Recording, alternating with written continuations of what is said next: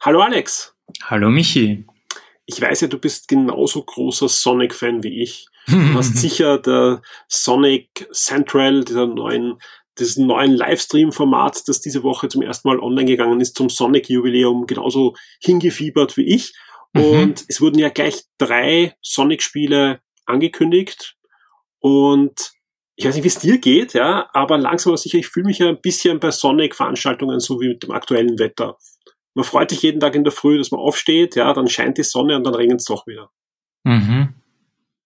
Das ist normalerweise weiß ich circa, welche Einstiegsfrage kommt. Jetzt hast du mich natürlich völlig am falschen Fuß erwischt, weil mich Sonic äh, in etwa so interessiert wie das Wetter aktuell. Das, das weiß ich natürlich, ähm, aber ich wollte mit dir über das Wetter eigentlich reden. Also ja, ähm, ja, bescheiden. Ich bin äh, acht Wochen in Karenz und es regnet ununterbrochen. Ähm, es ist wirklich der bescheidenste Frühling äh, seit Menschen gedenken was zum, zum Trauer, Trauer Corona-Jahr 2 passt. Ähm, aber ja, wir haben ja Licht am Ende des Tunnels und äh, ich, bin, ich bin optimistisch. Ich bin zum ersten Mal nach eineinhalb Jahren wieder optimistisch.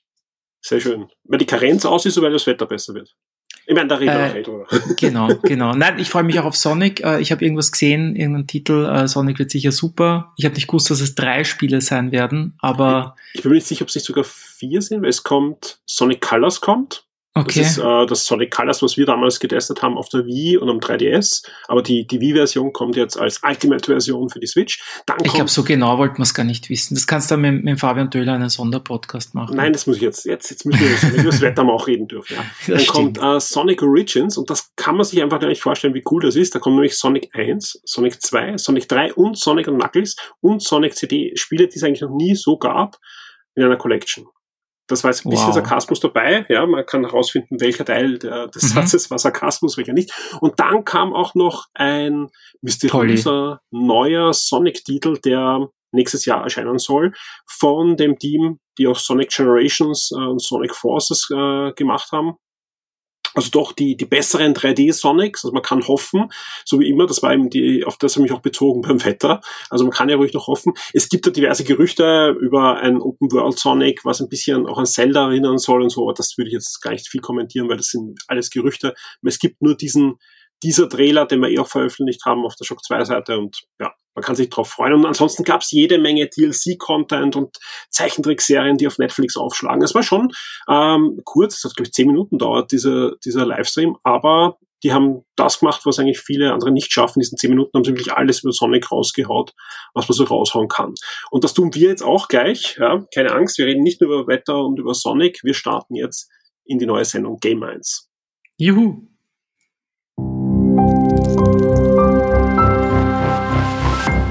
This is Shock 2.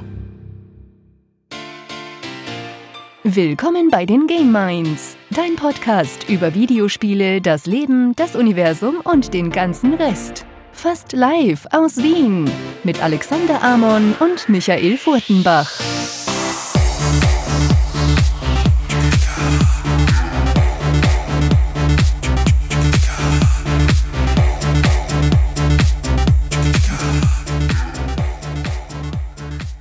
Ja, hallo und willkommen bei der 61. Game Minds Episode. Jetzt bin ich auch mit dem richtigen Mikrofon unterwegs, also sollte es anders klingen, nicht mehr ganz so nach Dose. Wer vorher schon super zu hören war, ist Alex. Jawohl. Und was ist schlecht an einer Dose? Ja, ich meine, es kommt nur darauf an, was drinnen ist. Ich weiß nicht, was du gerade trinkst. Ähm, ich trinke tatsächlich, weil ich äh, sehr müde bin äh, und keine Experimente wage, ein Wieselburger, ein kleines. Ich habe mir gedacht, jetzt, jetzt wirst du mich voll ins Messer laufen lassen, weil im, im Konzept steht drinnen, dass du ein Bier trinkst. Das ist ja auch wirklich ein Bier, ja. Ja. Aber ich, ich, ich verbinde immer Müdigkeit mit, mit Energy Drinks und nicht mit, mit, mit ich Kann, ich kann jetzt keinen Energy Drink. Ich muss, diese Nacht muss geschlafen werden. Sehr gut. also bei mir keine das, Risiken. Bei mir ist das schon so egal. Aber ich ja. trinke heute auch ein, ein Bier. Ich habe mir ein O'Hara äh, mm. genehmigt, ein, ein, ein irisches Pale Ale. Sehr fein. Mal sehen. Äh, wir haben aber nicht nur Bier im Gepäck, sondern jede Menge Themen, denn es ist wirklich eine, eine wunderbare Zeit, eine anstrengende Zeit, aber auch eine wunderbare Zeit, denn es ist vor E3-Zeit, in Kürze startet, nicht in Los Angeles, aber im virtuellen Raum, die E3 2021 und das ist natürlich für uns heute ein großes Thema, denn es passiert jetzt schon einiges und wir freuen uns natürlich auf einiges. Und wir haben aber auch noch andere Themen. Ja, also E3, wie du sagst, äh, kündigt sich in Riesenschritten an. Äh, links und rechts die, die Neuankündigungen, Events. Also es äh, ist einiges, einiges darf man erwarten. Also es ist richtig gute Stimmung im Gegensatz zum Vorjahr. Ähm, wir werden auch über Ubisoft reden. Äh, sie haben ein Far Cry, eine Far Cry-Vorstellung gemacht zum sechsten Teil. Dazwischen kamen immer wieder Newsmeldungen, so von wegen Richtung, äh, wir machen mehr Richtung Free-to-Play äh, Triple A's vielleicht weniger, aber doch. Und da werden wir kurz einmal Revue passieren lassen, wie es jetzt denn wirklich aussieht, ob wir vielleicht äh, ein lasches Weihnachtsgeschäft sehen, weil viele große Publisher sagen, ähm, lohnt, lohnt doch nicht mehr, diese, diese 70 Euro oder 80 Euro Games. Ähm, da wollen oder lohnt sich vielleicht noch nicht, weil noch zu wenig Leute neue Konsolen besitzen. Auch genau, das können wir hineinfließen lassen in die Diskussion. Wir haben also wirklich jede Menge auf der Pfanne für euch. Genau. Apropos Pfanne, äh, wir haben gespielt, geschaut und Dinge gemacht. Äh, wie immer in einem kurzen Abriss werden wir da äh, Einblick geben, speziell in die Spiele und in die Serien. Und ansonsten viel Zwischengeplänkel und ganz aktuell, was aber eh auch ein bisschen ins E3-Thema spielt, äh, State of Play war gestern noch äh, von Sony zu Horizon und eben heute sogar am Aufnahmetag, äh, kurz vor der Aufnahme war eben die Far Cry Vorstellung. Also wir, wir nehmen quasi E3-Schwung mit in den Podcast. Auf jeden Fall.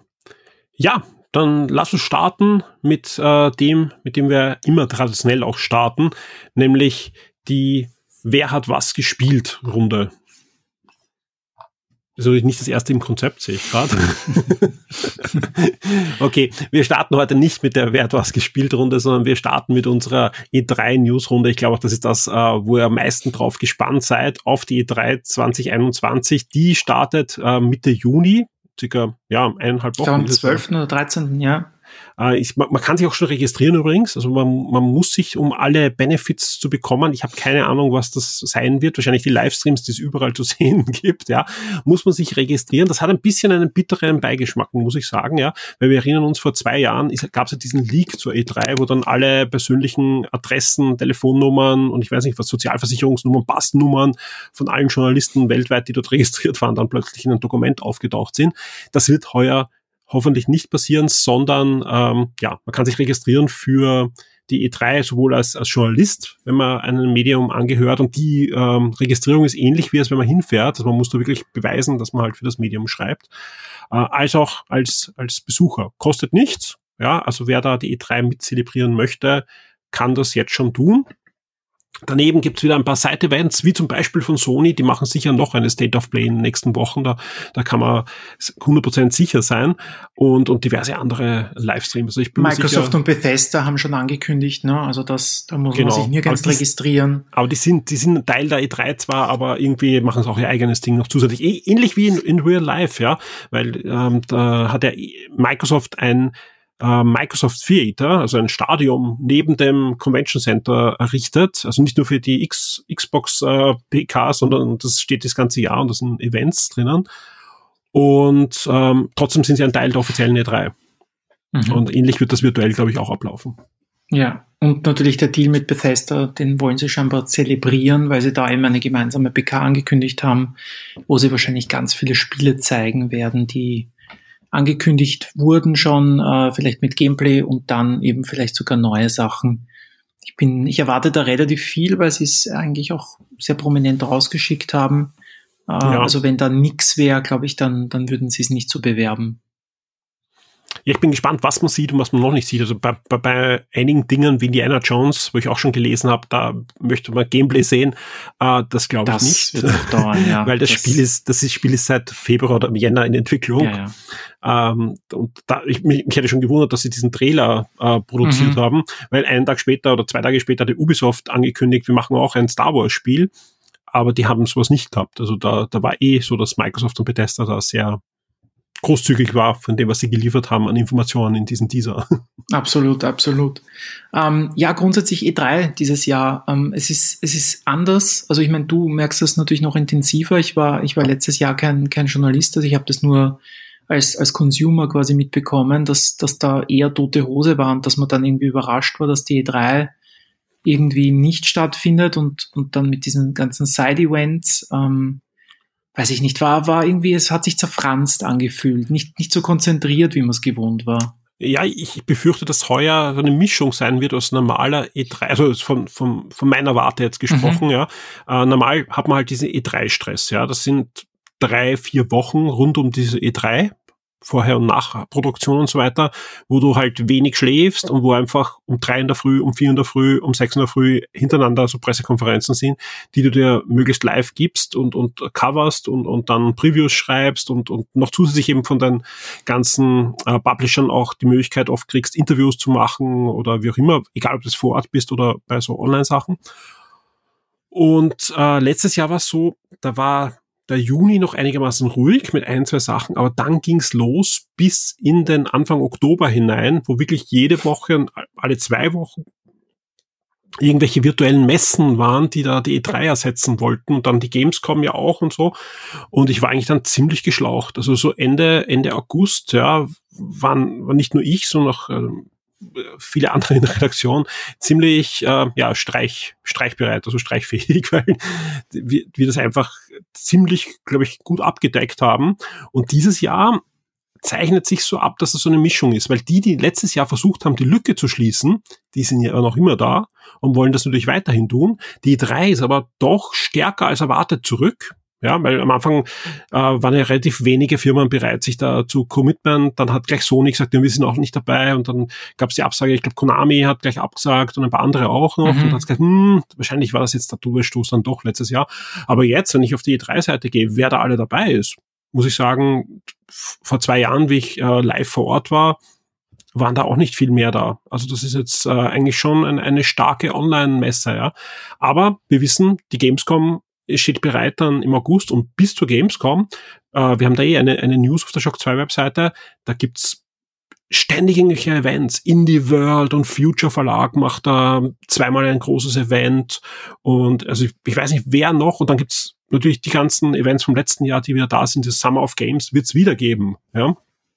Wahrscheinlich nicht ganz so stark, weil natürlich die E3 da vieles abzieht aber trotzdem wahrscheinlich stark genug, dass sie sich so ein paar Rosinen rausgepickt haben, dass man dann trotzdem wieder um zwei in der Früh aufsteht. Mhm. Gut, jetzt haben wir viel drumherum und vielleicht und welche Events. Reden wir mal kurz über die Spiele. Ähm, wir haben jetzt, äh, also ist ja schon viel, viel angekündigt und auf vieles wartet man. Konkret können wir jetzt einmal reden über Far Cry 6. Mhm. Ähm, das ist äh, Ganz frisch. jetzt ge gezeigt worden, genau von Ubisoft.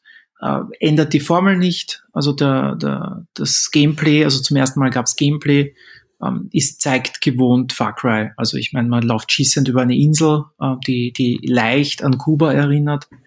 Ähm, man, man muss wieder einen Diktator stürzen, äh, der, der prominent besetzt ist und, und ansonsten glaube ich, wird man, wird man viel Gewohntes erleben. Der, der Kniff ist ein bisschen, dass diese Insel ein bisschen abgeschottet ist und die Waffen ein bisschen kreativer sind. Also es gibt natürlich Maschinengewehre und Granatwerfer, aber es gibt also, was mir am, besten gefallen hat im Trailer, war so ein, ein, ein, ein, ein, eine Ketten, also nicht Kettensäge, aber ein, ein, eine, ein Diskschießer, mit dem du quasi Gegner erledigen kannst. Und diese Disks sind halt tatsächlich äh, Audio-CDs. Und, und das, also da haben sie so ein bisschen dieses, diesen Bastelfaktor und, und der, der Schalldämpfer ist irgendwie ein bisschen, ein bisschen improvisiert und so und zerlegt sich nach einer gewissen Zeit. Also sie haben, sie haben so ein bisschen was Neues. Es gibt wieder einen Koop-Modus, äh, angeblich für zwei Spieler. Da weiß man halt noch nicht, nicht genau, was, was sein wird, weil ich glaube im Fünfer war das, wo, wo der Progress dann irgendwie für den zweiten Spieler nicht gezählt wurde. Es war alles so ein bisschen halbgar. Also da wird man jetzt schauen, ob das besser funktioniert und das Looten ähm, werden sie scheinbar jetzt auch Episode erscheint exklusiv für alle Shock 2 VIPs. Werde jetzt ein Shock 2 VIP auf Patreon oder Steady. Unterstütze den Betrieb und die Weiterentwicklung unseres Magazins und der Community, unterhalte exklusive Podcasts und vieles mehr.